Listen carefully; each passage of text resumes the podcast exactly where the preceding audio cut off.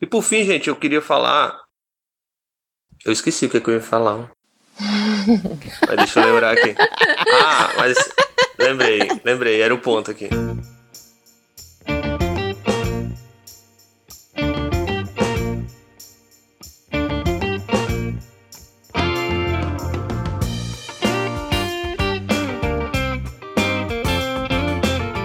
Galera, bom dia, boa tarde, boa noite. Não sei que hora que vocês estão ouvindo esse episódio, mas a gente está aqui gravando um pouco depois das nove da manhã.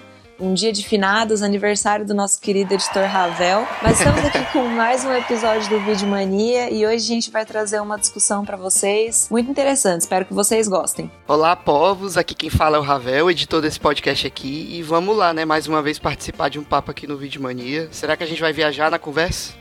Opa, G, feliz com a sua volta e feliz também pelo aniversário do Ravel. É isso aí, galera. Aqui é João. Fala galera, Jean falando neste feriado, gravando aí para vocês. Queria parabenizar o Ravel também, o nosso santo editor. Ele é que transforma nossas 5 horas de gravações em 50 minutos do episódio e dá bom, hein? Parabéns, Ravel. O que seria do Vídeo Mania sem o Ravel? A gente não teria um terço dos episódios que a gente tem hoje sem o Ravel. Valeu, gente. Obrigado, obrigado mesmo.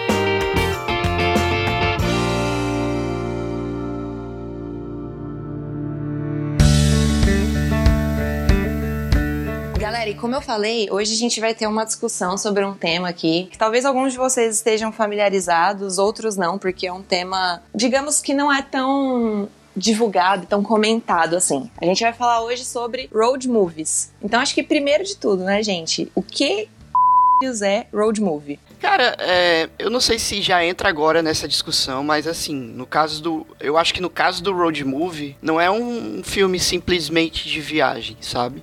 Você vê toda uma construção de uma narrativa dentro de uma viagem. Essa viagem ela pode ter um significado importante dentro do filme? Pode, mas eu acho que o significado ele pode estar inserido ali nas histórias dos personagens, né, dos viajantes. E eu acho que é isso que difere um road movie de um filme de viagem, né? A gente tem que parar para ver a história, se a história vai definir isso, né? É como se tivesse a ver com a viagem e a jornada dos personagens, né, Ravel? É, é uma jornada mesmo, é uma jornada. É, se a gente for traduzir literalmente, né, é filme de estrada, né, filme tipo de... É, a tradução literal do inglês para português, filme de estrada.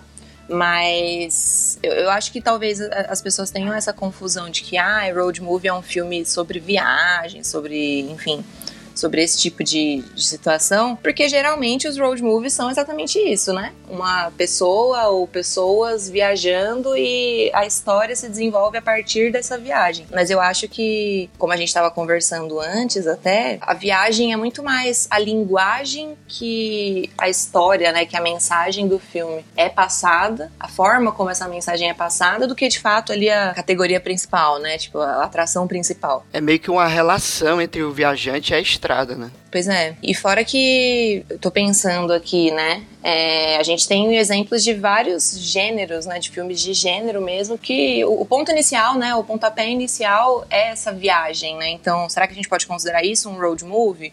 Ou, enfim, é só um, um filme de gênero que está aproveitando o uso da viagem para construir a história a partir disso, né? Eu acho que eu considero muito isso, assim, um ponto de partida, sabe? Detalhe que esses filmes, eles oficialmente, né, em sites e enciclopédias e, e sites de database, né, eles não são oficialmente road movies, eles têm sempre um outro gênero à parte, né? Às vezes é uma comédia dramática, às vezes é um musical, é um, um filme de ação, é, geralmente eles se definem desse jeito, nunca como road movie, né? Aí fica esse questionamento aí. É como se road movie é, dissesse mais sobre a forma e a estrutura do que do gênero em si, né? Por exemplo, você falou do musical que pode usar da estrutura de road movie, né? Exato, exato. É, e aí se a gente pensar desse jeito, eu acho que, cara, todo mundo já viu algum road movie e talvez não saiba que era um road movie, de fato. Ah, com certeza. Sempre teve aquele que fez parte da infância, aquele que fez parte da adolescência, aquele que fez parte da vida adulta. Sempre tem essas coisas. E uma coisa que eu tava refletindo, né, sobre road movies um pouco antes, assim, da gente gravar esse episódio, eu sempre dou uma pesquisada, enfim, pra, pra pensar aí direitinho no que, que eu vou falar. Uma coisa que eu notei em, acho que praticamente todos os road movies que eu já vi, assim, que eu conheço pelo menos de nome, cara, na maior parte das vezes é uma história super masculina, né? É difícil você ver um road movie cuja história é pautada numa jornada e tudo mais de mulheres. É muito difícil. É bem difícil mesmo a gente pensar assim, citar filmes. Eu acho que talvez, né, Gê, por isso o último Mad Max tenha chocado tanto, né? Também por isso, né? Pois é, também por isso. Eu, eu acho que, pensando aí especificamente, talvez no Mad Max, talvez as person a personagem feminina, né, a Furiosa, seja mais forte de fato do que o próprio personagem principal, né? É mais marcante, assim. Cara, mas engraçado, porque eu não considero o Mad Max como um road movie, entendeu? Cara, eu também não. Eu também não. Apesar de que, como o João tava falando, tipo assim, Mad Max é um bom filme, mas é tipo assim, é uma jornada da galera indo para um canto enfrentando obstáculos, quando chega no canto, ele volta enfrentando outros obstáculos e acabou o filme, beleza? Mas isso mas, não tipo é um assim, road movie? A viagem, a viagem é, não a jornada, é o principal, né? é a jornada. É.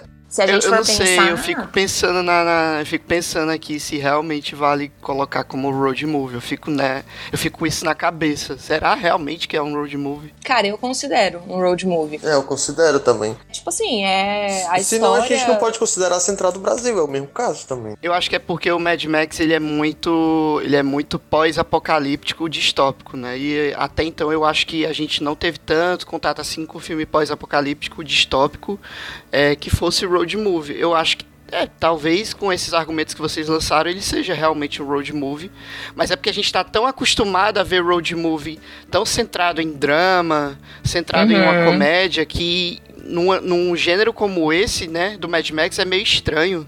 Eu não acho nem que é isso, Ravel. Eu acho que a gente está muito acostumado com os road movies, que a viagem né, em si, a, a jornada aí que a pessoa, que as pessoas percorrem, tem um papel muito mais importante do que tem em Mad Max. É. Porque assim, Mad Max, a jornada é o plano de fundo ali para todo o conflito que tá acontecendo no, no, no, filme, né? Então a busca pela água e tudo mais, tal, as mulheres lá que são as noivas do cara. Quando a gente pensa num road movie tradicional, eu acho que a gente pensa sempre naquela, naquela história meio batida até de tipo, ah, a pessoa tá fugindo de um problema. A pessoa tá fugindo pra, sei lá, de casa, tá, tipo, tentando se encontrar, um negócio meio disruptivo, assim, sabe? É, talvez seja isso. Porque, assim, quando o Ravel falou no início da questão do road movie não é o protagonismo, a viagem em si, e aí eu concordo que acaba que a viagem não é a protagonista, mas é aquela viagem que transforma os protagonistas ali da história, entendeu? Então eu sempre vou por esse caminho, onde a viagem tem um papel muito importante na construção daquela história. E aí no Mad Max, é, é porque é diferente. É tipo assim, é uma missão que você tem de chegar em um local e voltar. Então a viagem ela acaba que ela faz parte daquela missão maior, entendeu? Por isso que talvez eu não considere tanto como se fosse, porque eu não acho que a viagem em si transforma, entendeu? A viagem ela acaba sendo o meio para o objetivo final e não tem esse papel transformador que eu acho que os filmes road movies devem ter. Mas será que todo filme, todo road movie para ser considerado um road movie de fato tem que ter esse papel transformador? Porque eu consigo pensar em alguns que a viagem realmente, cara, é quase que irrelevante, assim. É só o, o cenário que foi escolhido ser filmado. Por entretenimento, sabe? né? Exato. Ah, cara, eu, desses de cara assim, eu lembro Férias Frustradas, né? Que é o clássico de infância aí da sessão da tarde, que se passava numa viagem, né? Uhum. Uhum. Tem também a, a Vida Secreta de Walter Mitty, né? Que usa muito Exato. dos recursos de viagens e de locações nos locais, né? Nos países que ele vai viajando, para indicar a mudança do personagem. Né? Uhum. E se você for parar pra pensar no limite, até E o Vento Levou é um road movie. Quando a Scarlett foge lá no, no meio do caos da Guerra Civil, cara, ela também tá passando por uma jornada transformadora ali. Então, eu, eu acho muito massa como tipo, é uma, é uma linguagem bem fluida, sabe? Aí eu pergunto, Comer, Rezar e Amar é um road movie? Cara, eu não considero um road movie. Porque, tipo assim, eu tô pensando aqui, a, a, viagem não, não tem nem tão. não é nem tão importante assim na história. Tipo, não é uma forma que. um, um recurso ali que foi utilizado para contar a história, sabe? É tipo, é uma coisa extra que aconteceu. Tipo assim, é diferente do que, por exemplo, de Green Book. Tipo, Green Book eu considero um road movie. Um road movie ruim. É, cara, esse tema foi bem legal, porque a galera tá ouvindo a gente e tá se questionando também. Então, galera, a gente não tem uma. A não gente não tem uma opinião certa. formada, beleza? Vocês estão vendo aqui que a gente jogou isso para vocês. A gente jogou pro universo e vamos aí descobrir o que diabo é um road movie. É, eu acho que talvez um dos melhores exemplos pra gente, inclusive peço aqui, né, pros nossos ouvintes e até para vocês, gente, não sei se vocês já assistiram esse filme, eu espero que sim, senão eu vou ficar decepcionada, mas pra gente entender, eu acho que de fato, né, o que é um road movie e pensar se esse filme é um road movie ou não, as Férias do Mr. Bean. Pra mim é tipo um exemplo sensacional de um road movie. Ah, com certeza, aquele filme é muito bom. Eurotrip, ele é um road movie? Cara, eu, eu só assisti Eurotrip uma vez e eu não lembro exatamente se teve uma viagem em estrada. Eu lembro que tinha avião, mas eu não lembro de viagem em estrada não, viu? Porque era o cara indo atrás de uma garota que ele conheceu pela internet, né? Que morava, morava acho que no Vaticano, eu acho. Mas será que road movie então é só estrada? Tipo, só uma viagem na estrada? É isso que eu, que eu, que eu Ah, joguei. road engraçado. movie, road é estrada, né? Pra mim é. Então, mas será que é tão literal assim? Eu não, eu não acho eu que é tão... acredito que sim. Eu não, eu não sei se eu concordo que seja tão literal assim, sabe? É, eu também, eu também acho que não é tão literal, porque não precisa ser uma viagem não estrada, entendeu? Pra ter a estrutura de road movie. Porque Porque, aí tipo a gente assim- volta para aquela, aquela discussão inicial. O road movie é um filme sobre viagem, entendeu? Então, Exato. tipo, qualquer filme sobre viagem vai ser um road Vai movie. ser um road movie, exato. Tipo assim, eu acho que a viagem não, não precisa ser necessariamente na estrada, porque, tipo, a viagem, independente do meio pelo qual ela é feita, do modal pelo qual ela é feita, o recurso ali narrativo pra alterar a perspectiva do, do, do- personagem, do- das personagens que estão ali envolvidas nisso, sabe?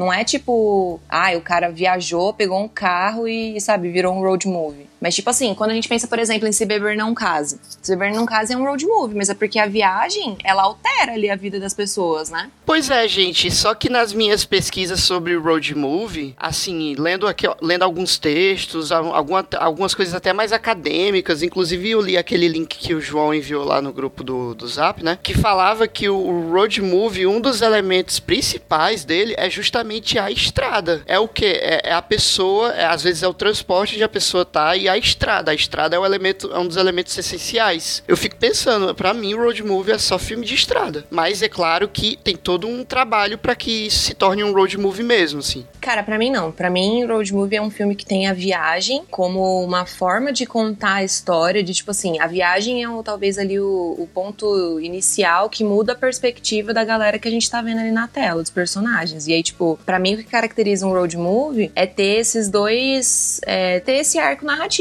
né? Da pessoa que tá fugindo de algo, seja da vida que ela tem, de pessoas, da lei, sei lá, ou que tá buscando algo, então fa- procurando alguém, procurando uma, ma- uma diversão, procurando, sei lá, uma. Não sei, tá procurando algo, sabe? Tipo, a, a, via- ela- a viagem tem que ser o ponto de partida exatamente pra pessoa, tipo, mudar a vida dela inicial ali, do lugar que ela tava. Se você pensar até nesses filmes de Velho Oeste, entre aspas, Bravura Indômita, é uma viagem, né? Só que é uma viagem por dentro dos estados, né? E uma caça, uma caçada e tal. É, eu acho que essa discussão é interessante, foi como até o Jean falou, que a gente está tentando levar para que as pessoas que estão ouvindo discutam junto com a gente. Então, a galera que estiver ouvindo aí quiser comentar sobre, manda um direct pra gente, ou então comenta lá no, no post do episódio o que, que vocês acham e vamos tentar alimentar a discussão. Eu acho que é bem interessante. Boa, isso aí.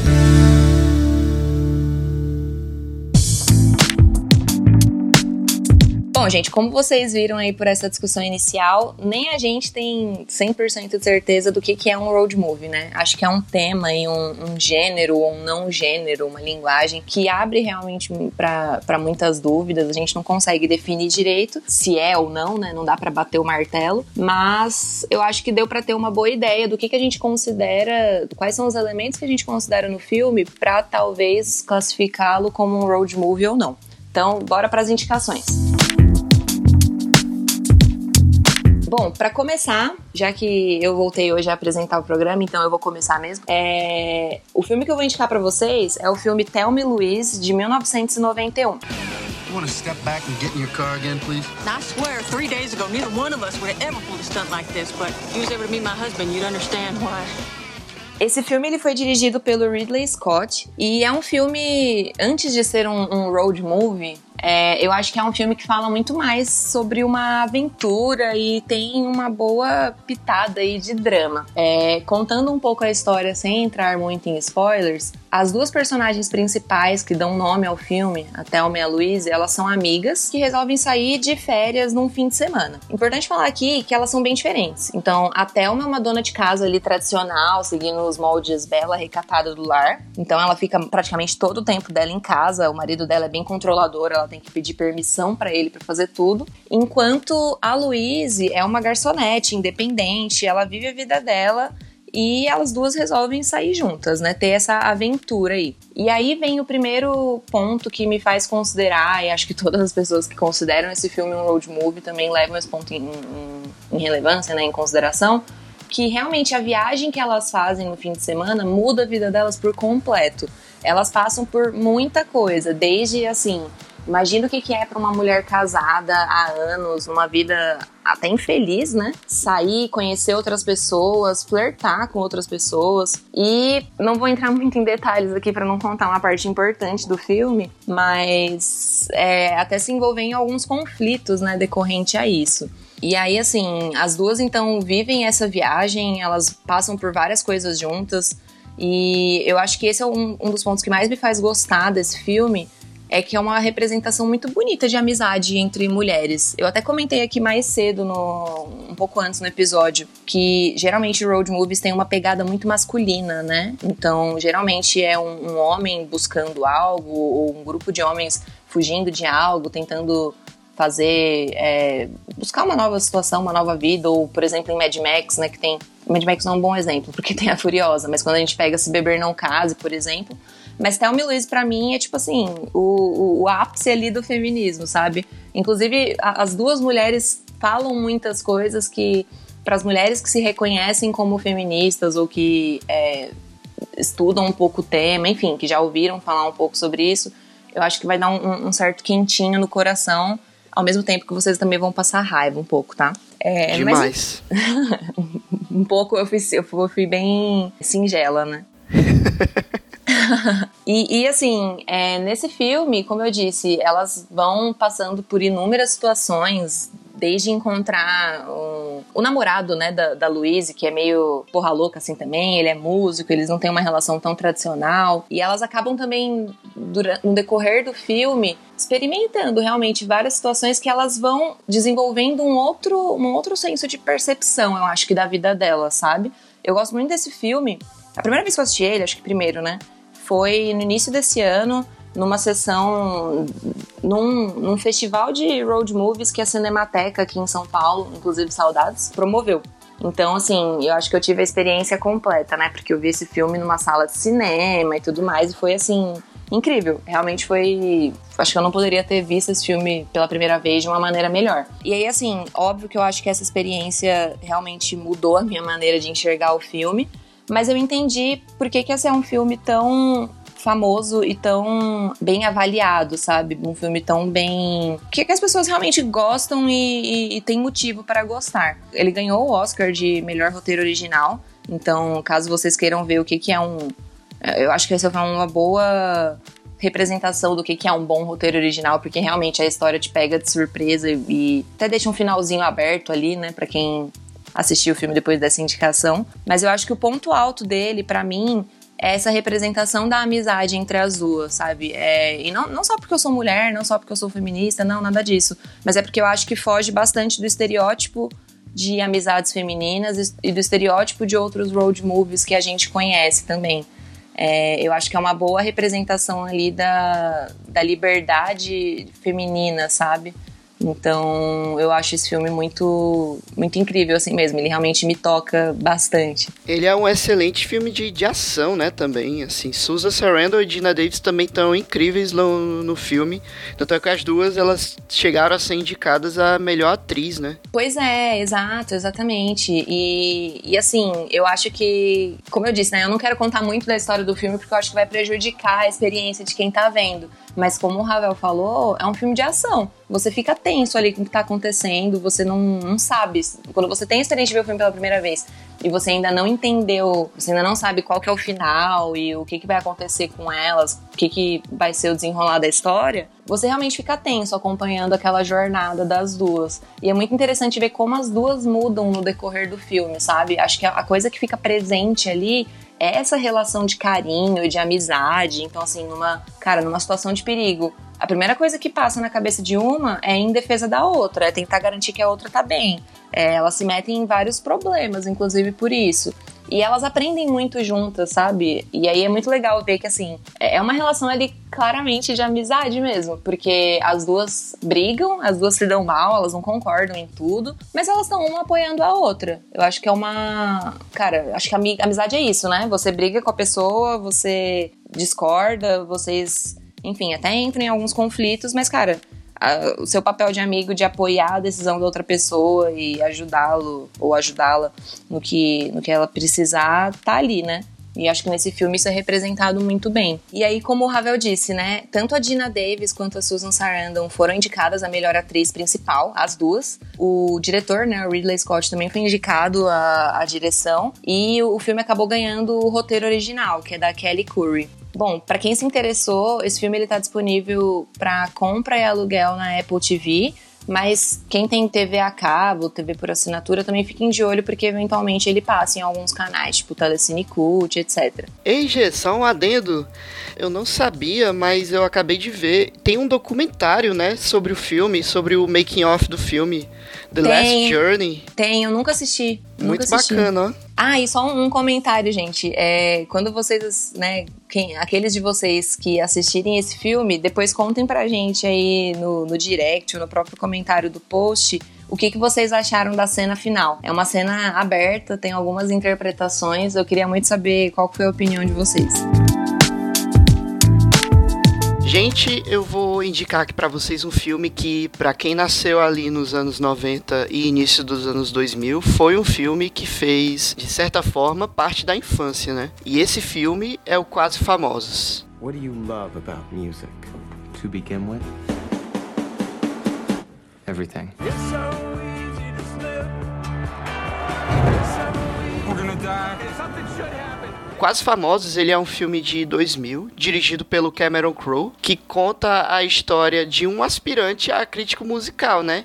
E, e, é um garoto de 15 anos, que ele se chama William Miller, que escrevia artigos para algumas publicações menores e de repente ele consegue um trabalho na famosa revista Rolling Stone, né? Que é a conhecidíssima aí do mundo, para acompanhar uma banda chamada Stillwater, que na vida real existe uma banda com esse nome, mas a banda do filme não tem nada a ver com a banda a banda real, né? O Cameron Crowe ele apenas pediu autorização do uso do nome para a banda no filme, né? E detalhe à parte, galera, o Cameron Crowe ele começou a carreira justamente como jornalista, né? Como crítico musical ali para Rolling Stone. Então o filme ele é muito baseado nas experiências que ele teve como road para várias bandas, como The Allman Brothers, Led Zeppelin, o Stillwater, né? Do filme é meio que uma junção dessas bandas. A gente percebe o quanto essas bandas serviram de influência para as músicas do Stillwater, né? E ele também escreveu críticas pro Fleetwood Mac, Crosby, Stills, Nash Young, Peter Frampton, que inclusive ajudou muito nos bastidores do filme, né? Na composição, nas coisas. Ele serviu como consultor técnico. Então, o diretor do filme era uma pessoa ali do meio que conhecia o editorial de música, né? O personagem era chamado de O Inimigo, né? E por que que esse filme tá aqui na nossa lista de indicações? Bom, porque no filme, esse jornalista, né, o William, ele parte numa jornada juntamente com outras roads por várias cidades e estados americanos para acompanhar a banda e poder entrevistá-los. Conhecer os integrantes de perto, conseguir entrevistas particulares e assim escrever para uma revista de grande circulação como a Rolling Stone. Nesse período, ele também acaba conhecendo uma das roads, né, que é a Penny Lane, interpretada pela Kate Hudson. E no filme a gente também tem contato com outro personagem muito interessante, que é a mãe dele, né, a Elaine, que é interpretado pela Frances McDormand, né? E essa mãe, ela é justamente o contrário do filho e da irmã dele, né? Enquanto que os filhos adoram ouvir rock, estavam vivendo a idade deles, a mãe dele já era exatamente o contrário, né? Era mais conservadora, era uma daquelas pessoas que desmentiam, entre aspas, várias coisas sobre o mundo lá fora, né? A famosa careta, né? E cara, essas duas personagens, tanto a Penny quanto a Elaine, são muito bem construídas. Para mim, são as personagens mais bem construídas do filme. A Kate Hudson e a Frances McDormand eles estavam incríveis no filme Para mim, as duas foram as que mais roubaram a cena ali e mereceram a indicação pro Oscar de melhor atriz coadjuvante, né? As duas foram indicadas. E além das duas indicações para melhor atriz coadjuvante, né? O filme também foi indicado pro Oscar de melhor montagem e pro Oscar de melhor roteiro original, mas ele acabou ganhando apenas como melhor roteiro original pro Cameron Crowe, né? E assim, cara, é um filme que apesar de ter uma carga dramática muito grande, não deixa de ter um pouco de comédia. Eu achei um filme bem leve para assistir. O único porém que eu deixo aqui é pela duração do filme, que tem 2 horas e 40 minutos, mas isso é uma coisa minha. Ultimamente Cara, eu tenho é, visto é sem condições, né? Essa duração desse filme, velho. Porque, Pois tipo é. assim, quando você pensa na história dele, é uma história divertida e tal. É, total. Se você se envolve, você não vê, né, o filme passando. Só que, cara, é quase três horas de filme. É três horas, mas é, é bem envolvente, sabe? Só que, só que ultimamente eu tenho visto muitos filmes com menos de duas horas. Foi por isso que eu falei que é uma coisa minha, né? Vale a pena demais, cara, porque você vai rir, você vai chorar, você vai se sentir parte daquele ambiente, daquela jornada, né? E nessa jornada ela tem uma cena bem específica que é bem emocionante, né? Eu não vou falar muita coisa, porque eu quero que vocês assistam, eu quero que vocês comentem aí com a gente. E o filme tá disponível no Google Play para aluguel e podem alugar sem medo, que vocês vão adorar. Bom, gente, e a gente não pode, obviamente, deixar de falar de, de clássicos brasileiros, né? De filmes nacionais. A gente sempre tenta, mesmo quando a gente traz um, um episódio com um tema mais específico, como é o de hoje, a gente se sente meio que na obrigação, até pela proposta do nosso podcast, de falar de um filme nacional. E também aproveitar a presença do nosso grande Jean, né? Que manja simplesmente quase tudo. É, eu vou falar de Bye Bye Brasil. Eu posso fazer nevar no país. Eu posso fazer nevar no Brasil. Para Vigo me foi!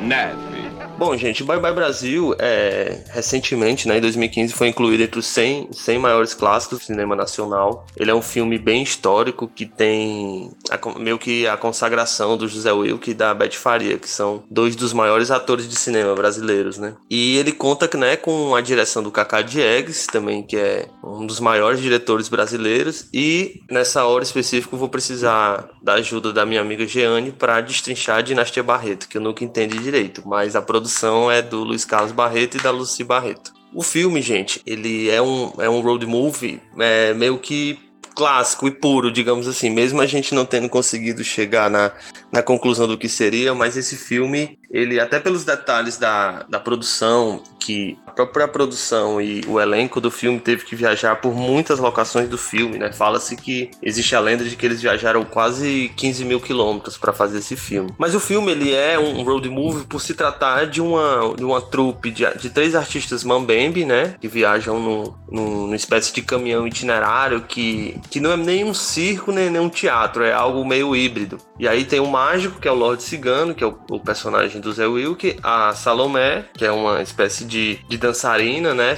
Que é a Beth Faria, e o Andorinha, que é, um, é o homem mais forte do mundo. E aí eles três viajam é, pelo Brasil adentro, sempre fazendo espetáculos e cobrando ingresso. E daí, já, já no começo do filme, né, a história se inicia no sertão ali do, do Vale do Rio São Francisco. E já no começo já tem algumas provocações, porque esse filme é sobretudo o- uma grande provocação a- aos costumes, à, à, à moralidade, né? E também tem muita coisa de política e de economia, né? Se a gente pensar que esse filme é de 79, né, que é exatamente quando o general Geisel, que era o presidente do Brasil, disse que a transição para a democracia ia ser gradual e lenta, antes do, do Figueiredo assumir, ele tem, começa a ter esse tipo de deboche muito com os prefeitos, né, que eram os, os políticos locais. Então, por exemplo, um dos números, só para a gente entender, é- é- é mais ou menos com um exemplo isso, um dos números do Lorde Cigano é fazer nevar, né, que é ele joga coco ralado na plateia, e aí o prefeito da cidade diz, ah, olha, o mais importante é que nevou sob a minha gestão no sertão do Brasil. E aí o filme é, eles vão sempre viajando e aí é, tem o ingresso de, de um casal sertanejo, né, que é o Cício e a Dasdor, que são interpretados pela Zaira Zambelli e pelo Fábio Júnior, na versão Fiuk dele ainda, né, em 79. E aí, gente, eles começam a viajar e desbravar aquela promessa, né? Existe no final da década de 70, que é o grande, a grande debacle do e o fracasso, né, da política econômica brasileira, né, aquele desencanto com o milagre. E o Brasil vivia meio que de promessas, né? Então o filme também também trata disso. Uma das promessas era a mineração. Então vamos embora para Altamira, que lá é que tem minério, a gente vai ficar rico. Depois vamos. É, a promessa é, é, a urbanização, né? Trabalhar em hotel. E sempre que essa trupe vai ingressando nos, nessas promessas econômicas, eles sempre terminam em atividades econômicas é, questionável, né? Moralmente. Então, é, são apostas, prostituição, é, estelionato, são coisas dessa, mais ou menos nessa seara. E tudo isso vai ficando imortalizado, né? Você, eu reassisti esse filme recente, você vai vendo quão o Zé Vilk era genial, né? Pro cinema. Então é meio que. Eu acho que ele entrou numa espécie de. Aqueles atores que entram numa espécie de transe, assim, entre a, a pessoa e o personagem, né? Ele realmente é muito icônico. E aí o filme segue, eles vão sempre viajando, né? Eles vão. Então, do sertão eles vão pro, pra Maceió. Aí também tem uma crítica nas, nas capitais brasileiras da época que estavam chegando à, à televisão, né? Antena parabólica, que eles chamam de espinha de peixe. E eles começam essa crítica, né? De, o Kaká já tinha feito isso antes, tinha escrito sobre isso antes, mas eles, ele vai mais implicitamente agora de ridicularizar a TV, né? Que é um entretenimento burro, que vai deixar as pessoas é, menos sensíveis para a arte, eles se julgam artistas, né? E vai meio que. E a parte comercial, né? Eles vão começando a ficar sem público. E aí eles vão sempre em direção à próxima cidade. Então, de, do, litoral, né? Porque os personagens sertanejos queriam muito conhecer o mar, eles vão para Altamira e aí vão entrando no Pará, é, na, na selva amazônica mesmo. E aí tem um, um, negócio bem legal que esse filme tá muito atual, que tem uma discussão que se cada pessoa que assistir pode tentar tirar sua própria conclusão sobre a questão do índio, né? Como essa discussão ficou parada muitos anos no Brasil sobre o que é que o índio quer, se quem define é ele, se quem define é um homem branco. E o filme trata isso de um jeito muito bacana, assim, muito sarcástico, né? Até certo ponto quase debochado, porque os, os, os atores que fazem os índios são efetivamente índios paraenses, né? Eles tiveram esse essa, fizeram essa opção. E aí a trupe vai sempre seguindo. Então eles vão, eles chegam em Brasília, né, os sertanejos, e eles depois continuam indo embora e sempre tentando levantar dinheiro das formas mais variadas possíveis. Assim, eu não vou tentar não entrar muito na, nas relações porque o filme tem várias relações, né? Então, por exemplo, os, o Lord Cigano tem uma relação com a Dasdo e outro tipo de relação com a Salomé, e o Cício quer ter uma relação. Enfim, essas coisas que valem mais a pena para cada pessoa que assistir. Mas o panorama geral desse, desse filme é, é, esse: é mostrar um Brasil ali do final da década de 70 ainda muito a construir, um país ainda muito atrasado, mesmo com todo o desenvolvimento econômico, das questões de infraestrutura, do milagre econômico, né, que era a política econômica da ditadura, e um país assim ainda com muito a dever, questão de infraestrutura, um país bem atrasado em certos pontos, né? E esse filme ele foi tão importante porque ele recolocou o Brasil Brasil no cenário mundial, né? O Brasil passou quase 10 anos sem nenhuma indicação na Palma de Ouro de Cannes e esse filme foi indicado. Mesmo não tendo vencido, ele repercutiu muito na França, porque isso é muito curioso, né? Você começa a ler sobre o filme internacionalmente e aí, por exemplo, os franceses enxergavam de uma forma, eles enxergavam uma, uma coisa meio melancólica, um Brasil mais bucólico, mais singelo, mais puro, que estava ficando para trás de vez, e os americanos, né, por outro lado, saudando o Brasil, dizendo que finalmente o Brasil entrou na esteira do desenvolvimento, do capitalismo real e mundial, né? Mas acho que a, a destaque dessas discussões, né, que são mais ideologizadas do filme, o filme é, efetivamente é sobre o Brasil, sobre o nosso país, assim. Ele, ele, ele faz várias referências e, e, meio que homenagens ao Brasil de verdade, o Brasil real, e trata muito dessas questões que a gente está falando de desenvolvimento de, da sociedade brasileira e da nossa cultura. É, eu, vi, eu li uma entrevista do Kaká Diegues uma vez, dele falando de como que surgiu a ideia dele fazer esse filme, né? E aí ele fala que ele estava numa praça lá em, acho que é, eu não, eu não lembro direito o nome da cidade, eu acho que é, acho que é União dos Palmares, União de Palmares, alguma coisa assim. É uma cidade no Alagoas. E aí ele tava ali perto, enfim, nessa praça e, cara, tinha uma televisão. E aí, assim, ao redor da televisão tinha uma galera vendo o que tava acontecendo, sabe? Que porque, tipo assim, naquela época a televisão ficava em praça pública, né? E aí tinha, assim, cara cortador de cana, tipo, a galera que trabalhava em lojinha pequena, tipo, tratador de gado, sabe? Mó galera, assim, reunida ao redor do, da TV para ver o que, que tava passando, tipo, um evento. E que aí isso deu esse estalo nele, assim, de tipo, cara, tem alguma coisa acontecendo aqui nesse país que eu preciso gravar. É isso. É, Gê, muito legal isso que você falou, porque no filme tem, né? é, Era a televisão pública, né? Uhum. Que ficava fechada numa espécie de grade, aí eles abriam e era um evento. E a primeira fila ficava as pessoas mais importantes, o prefeito, a primeira dama, o padre, pra assistir a televisão. E eles criticam também a questão da. Tipo, tem uma hora que tá passando meio que um jornal, sabe? Então, assim, todo mundo, como você falou, tinha acesso à mesma informação da mesma forma, né? Uhum. E aí ele usa isso no, no filme pra fazer uma alegoria de que as pessoas vão ficar mais, entre aspas, idiotas, né? E ter menos gosto pela cultura. Porque isso também é discutido no filme. Porque bem ou mal, eles eram artistas, né? Eles sabiam dançar, sabiam fazer algum tipo de número, de mágica, de. Eles próprios criavam os figurinos, a maquiagem e tal. E eles se sentem muito ressentidos, sabe? Dessa relação com a televisão. E esse filme, obviamente, tem uma relação muito forte com a música do Chico Buarque, né? Era isso que eu ia falar, Joãozinho, se tu não ia comentar nada. Bye bye Brasil, a última ficha caiu. Penso em vocês, Night and Day. Explica que tá tudo ok. Eu só ando dentro da lei. Eu quero. Então, quem, quem, quem conhece a música e vai lendo a letra, ouvindo mesmo a música, vai entender que tem muito a ver com o roteiro do filme. Às vezes você até se confunde, né? Então é isso, gente. É um grande clássico do cinema nacional. É uma forma também da gente homenagear o José Wilker, né? Que faleceu já tem alguns anos. E a Beth Faria. Ele está disponível para aluguel no Loki. Bom, pessoal, e eu vou indicar aqui pra vocês o filme Pequena Miss Sunshine. Where's Olive?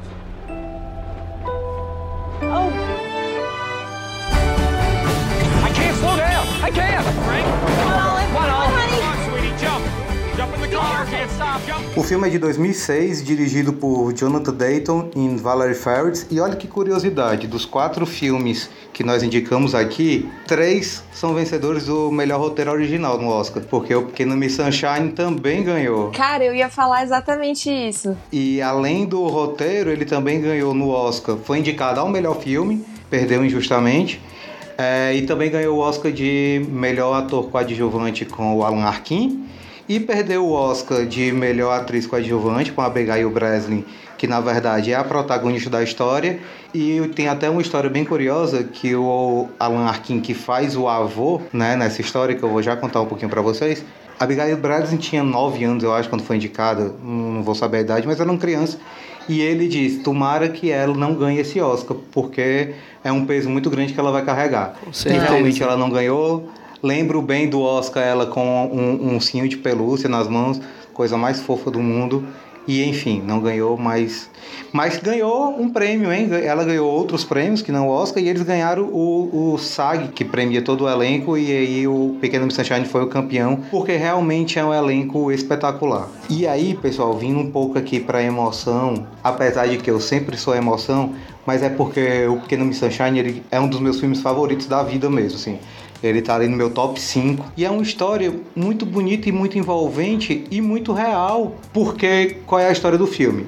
É a história de uma família que tem essa menininha, que é vivida pela Abigail Breslin, que ela, nos Estados Unidos, é muito comum essa questão de concurso de Miss, pequena Miss, né? E aí é, viu que ia ter um, um, um concurso desse e ela quer porque quer participar. Mesmo a família toda ali sabendo que ela não tem é, como é que eu posso dizer, os trejeitos, os pré-requisitos para uma criança ser Miss, digamos assim. Mas mesmo assim a família ali embarca com ela rumo a essa viagem até o local que está ocorrendo esse evento, tá?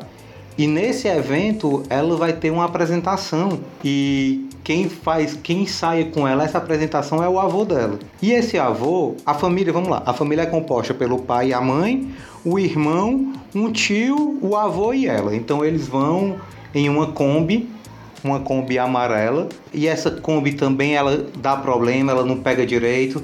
Então sempre que eles param em algum local para a Kombi voltar, eles têm que empurrar e depois que eles empurram, cada um vai correndo e um que fica dentro vai puxando o pessoal. E, e, essa cena se repete algumas vezes no filme e acaba que fica muito característico. E ali você vê toda aquela união daquela família, que é uma família de, de loucos, cada um ali tem um problema diferente, o normal de toda família, né? Nenhuma família é família de margarina. É, cada um tem seus problemas. o pai, por exemplo, ele, ele criou um método de autoajuda, de, de trazer o sucesso para pessoas, e ele tenta vender esse método. E ele não consegue o, o próprio sucesso nem dentro de casa e vende essa, esse, esse sucesso. Já é aí uma crítica para os coaches de plantão. Mas é isso. Então o pai tem esse problema, a mãe preocupada com os dois filhos, um filho mais adolescente que fez um voto de silêncio não fala, já tem nove meses. O irmão dela que tentou um suicídio e aí ele volta também e, e, e todo mundo fica, ah, por que, que ele tentou se matar, mas ninguém fala abertamente. Então também esse tio ele acaba que é, é uma interrogação ali. O avô é um porra louca, é o personagem mais cômico do filme. É, mas também tem os seus problemas ali e tem a graça da, da meninazinha. Então, assim, o filme, se fosse classificar, e aí a gente volta na discussão inicial, o Pequeno Miss Sunshine, ele, ele é uma comédia e ele é drama ao mesmo tempo, mas mais do que isso, eu acho que a mensagem que ele deixa no final é uma mensagem muito bonita de, de nós somos família, cada um tem os seus problemas, mas quando a gente precisar vai estar tá cada um aqui para ajudar um ao outro. E aí essa mensagem, ah, por mais clichê que seja, ela é muito verdadeira e ela é muito ela fica muito brilhante no, no final do filme, porque acontece um fator que eu não vou comentar aqui e que deixa tudo aquilo muito com um gosto muito especial, entendeu? Então realmente é, a G falou aí do roteiro do Thelma Luiz, que eu também não vou discordar que mereceu demais, mas não tinha como esse roteiro não levar esse Oscar, entendeu? Porque realmente ele é extremamente bem construído desde o início ali, quando tem a apresentação daqueles personagens, até a concepção de que realmente eles vão embarcar naquela jornada, mesmo não acreditando que aquela menina vá conseguir o êxito. É... e aí também a gente consegue enxergar como o mundo é cruel na questão da aparência, quando ainda mais hoje em dia esse assunto tão em voga, essa vida de Instagram, o que é o que é o belo, o que é o bonito, o que é o que é da minha vida, que eu quero expor para o outro, apesar de que isso que eu exponho, sei lá, compõe 5% da minha vida real, e, e, o filme entra muito nessa, nessa discussão de que no final o que, o que realmente vale a pena é aquilo que a gente sabe é, mas que no dia a dia parece que a gente esquece que realmente é a nossa família. E enfim, é um filme super positivo. E quando falar ah, qual é um filme que tu sai do cinema é, feliz da vida, e eu cito Pequena Miss Sunshine, e tem gente que não concorda, porque o final dele assim. A, acaba que não é tão ok, digamos assim. Mas não, mas ali mostra que a vida é daquele jeito, que todo mundo tem seus problemas, mas que a gente, com a ajuda do próximo, que a gente vive em uma comunidade, então com a ajuda do próximo a gente realmente consegue atingir os nossos objetivos. E se não atingir nosso objetivo também, tudo bem, entendeu? O importante é a gente estar tá em paz e é isso. Eu acho que eu fui quase um coach, né? Nesse meu. Tô Foi. pensando aqui. Foi. Foi é. coach com mas... pastor agora. Ah. Foi massa. Eu tô Oremos. até surpreso. Amém. Tu tá muito positivo hoje, cara. Tô, tô total positivo, né? Quem é, é você? O que você fez com o Jean? É. Hoje é dia de finados. É. Ei, Jean, mas eu só queria falar uma coisa sobre esse filme que, cara, eu concordo com absolutamente tudo que você falou. Tipo, tudo mesmo, eu não tenho nenhum ponto para discordar. Eu tenho só um ponto que eu queria acrescentar, que para mim o, o, o, atrativo principal desse filme é que todo mundo é fudido, cara. Tipo, todo mundo é fudido no filme. Todo mundo tem uma vida bosta. E tem alguma assim, coisa, né, lascada. Principalmente no contexto familiar, né? Exato. Uhum. E, tipo, para mim isso é a maior representação do que é realmente a vida, sabe? Porque todo mundo é isso. Todo mundo tem alguma coisa ali que, tipo, sabe, te incomoda e que, tipo, assim, que é um problemão na tua vida. E é muito massa ver como eles, enquanto família, se apoiam. É, e o Jean tava falando, né? E, tipo, para mim e pra ele, que, que a gente tem filho, um dos grandes dilemas é a gente tentar não projetar os nossos sonhos nos nossos filhos. E esse filme tem uma aparente contradição, né? Porque o sonho do concurso de Miss, em tese, não é da menina, né? É dos pais. Uhum. Só que, como que os pais escrevem as meninas se eles mesmos deixam entender que ela não tem a mínima condição de ganhar, né? Uhum. Então, assim, eles não têm. Quando você vai assistindo o filme, dá a entender que eles não estão muito preocupados com o emocional da criança, né? E a virada do filme é exatamente isso. Tipo, tá tudo bem fazer do jeito que ela quis, né? É tipo, não quiserem me escrever, eu não vou fazer do jeito de vocês. E a gente vai continuar junto, como o Jean disse. Verdade. Eu acho muito legal esse filme. Esse filme é muito bom. Cara, é lindo esse filme, é muito. Ele é... E a cena final que, que eu assisti esse filme a primeira vez no cinema, e aquela música ficou, e que a, tem um- uma parte final, tem uma musiquinha e tal, que quem assistir aí vai, vai, vai lembrar e quem não assistiu vai ver. E é uma música que fica, uma música muito gostosa de se ouvir e que te remete muito ao filme também. E uma cena brilhante ali, é, é, esse, esse musical, um pequeno musical que tem. E que a gente realmente vê ali a união, entendeu? E como o João falou, é, é muito difícil a gente não projetar nossos sonhos. Por exemplo, a minha esposa quer porque quer que o meu filho seja um astronauta. E eu digo, Deus me livre do menino querer ser astronauta, né? Porque, Ave Maria, eu vou morrer de medo do menino ser astronauta e ser piloto de alguma coisa. É, Ou é terminar muito- sendo ministro de governo também é perigoso. É. Acho que o pior é Deixa terminar eu- sendo ministro. Deixa ele ser aí o que ele quiser, mas sem perigo, né? Pelo amor de Deus. É, mas é isso, a gente realmente a gente tem que se policiar muito é, em como realmente a gente, a gente projeta e, a- e às vezes acaba que é involuntário, né? Dos pais isso. É, acaba que eles julgam que eles sabem o que é o melhor para os seus filhos, mas na verdade cada indivíduo é um indivíduo e enfim. Não, mas, mas os pais no filme, eles ficam cobrando, né? Você tá ensaiando? Você tá Uhum. ensaiando? Eles perguntam várias vezes pra ela. E ela fala, eu só ensaio com meu avô. Estou ensaiando Mas com meu é, avô. é, pois é, porque eles não têm ideia alguma de qual é o número. É, isso, e é como assim, eles estão cobrando, mas não estão fazendo o papel que em tese é do pai que cobra, fornece todas as condições e acompanha, né? Eles cobram, ela responde, pronto, ponto. É como se tivesse resolvido, mas também tem essa lição, né? Mas aí eu vejo também o papel ali do pai, é aquela questão, ele, ah, você realmente quer fazer isso? Se você quer fazer isso, faça bem feito, entendeu?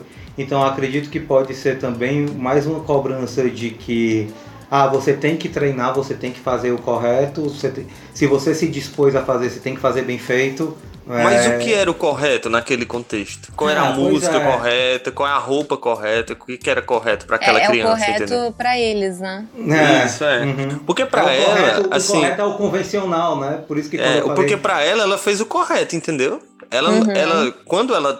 É difícil não, não falar, mas quando ela dança, ela fica zero surpresa, entendeu? Ela tá fazendo o que ela ensaiou. Uhum. Quem fica surpresa é a plateia. hein? E sensacional, né? Sensacional. É, é uma cena assim muito bonita porque realmente, como você está dizendo, você vê o prazer que ela tá tendo ali, né? É, e a Abigail Braga foi muito, foi muito feliz naquela. Eu não sei como é que uma criança consegue interpretar, porque na verdade eu acredito que criança vive aquilo ali, entendeu? Ela não interpreta, ela pega aquilo ali pra ela e ela E tá vive, vivendo. é. É. E é, e é muito legal, porque você vê no olhar dela, quando ela dança, ela tá feliz porque ela conseguiu dançar. E ela Uhum. fica emocionada por quem poderia estar vendo ela assistir, ou ela se apresentar ali, e infelizmente não tá, mas enfim. É, é muito lindo, uma cena muito bonita quando. É, pessoal, é difícil falar sem dar spoiler, mas vejam esse filme, aqueçam o coração de vocês, porque realmente é uma jornada incrível que essa família toda passa. E aí é, é um filme que transforma uma, uma família é, e não os indivíduos em si, entendeu? E o Pequena Miss Sunshine está disponível no Telecine Play. Bom, gente, o Pedro não conseguiu participar desse episódio, mas ele também tem uma indicação de um excelente road movie pra vocês. Solta aí, DJ. Hoje, fala galera do Videomania. Já que o assunto é road movie, eu não poderia deixar de lembrar de um clássico do gênero que é Priscila, Rainha do Deserto. Filmão, muita gente já deve ter conferido ou pelo menos visto algumas imagens marcantes desse filme. Vez ou outra sempre passava na TV aberta. É um filme muito lembrado e sempre ronda o imaginário da galera pelas temáticas, mas principalmente pelo estilo diferentão. Para quem ficou curioso sobre a história, a gente acompanha a viagem de duas drag queens e uma transexual que atravessam o deserto da Austrália num ônibus batizado de Priscila para fazer um show no resort. Elas saem de Sydney a bordo da Priscila E nisso a gente vai acompanhar as inúmeras desventuras das queens e como elas se viram. Tudo regado a muitas performances. O massa do road movie é porque é quase como se a gente viajasse junto delas. E isso é muito bacana porque dessa forma a gente passa a conhecer mais da intimidade daquelas pessoas, né? E toda a aparente excentricidade do mundo das drags é quebrado. Isso num filme de 94. Daí você consegue tirar a proeza que eles fizeram. O filme é muito engraçado, é muito fácil prender nossa atenção, principalmente por conta dos atores. É uma galera de peso e eles estão ótimos. É uma galera figurinha batizada em vários filmes de ação e tal, que quebram muitos estereótipos aqui. Você certamente vai surpreender com o elenco, vale conferir, vale prestar muita atenção nisso. E também eu não posso deixar de comentar sobre a trilha sonora, que é muito, muito boa, só pedrada, as coreografias são hilárias e claro, né, os figurinos que são inesquecíveis, premiado inclusive com Oscar. Porque, gente, não é todo dia que a gente vê uma drag queen performando em cima de um ônibus prateado, no meio do deserto, toda trabalhada na prata, naquele solzinho básico de 40 graus, enfim, né? É uma cena icônica, a gente só bate palmas. Quem nunca viu, por favor, se dê essa chance, porque é um ótimo filme. E é isso, galera. Fica aí a minha dica e abração para todo mundo.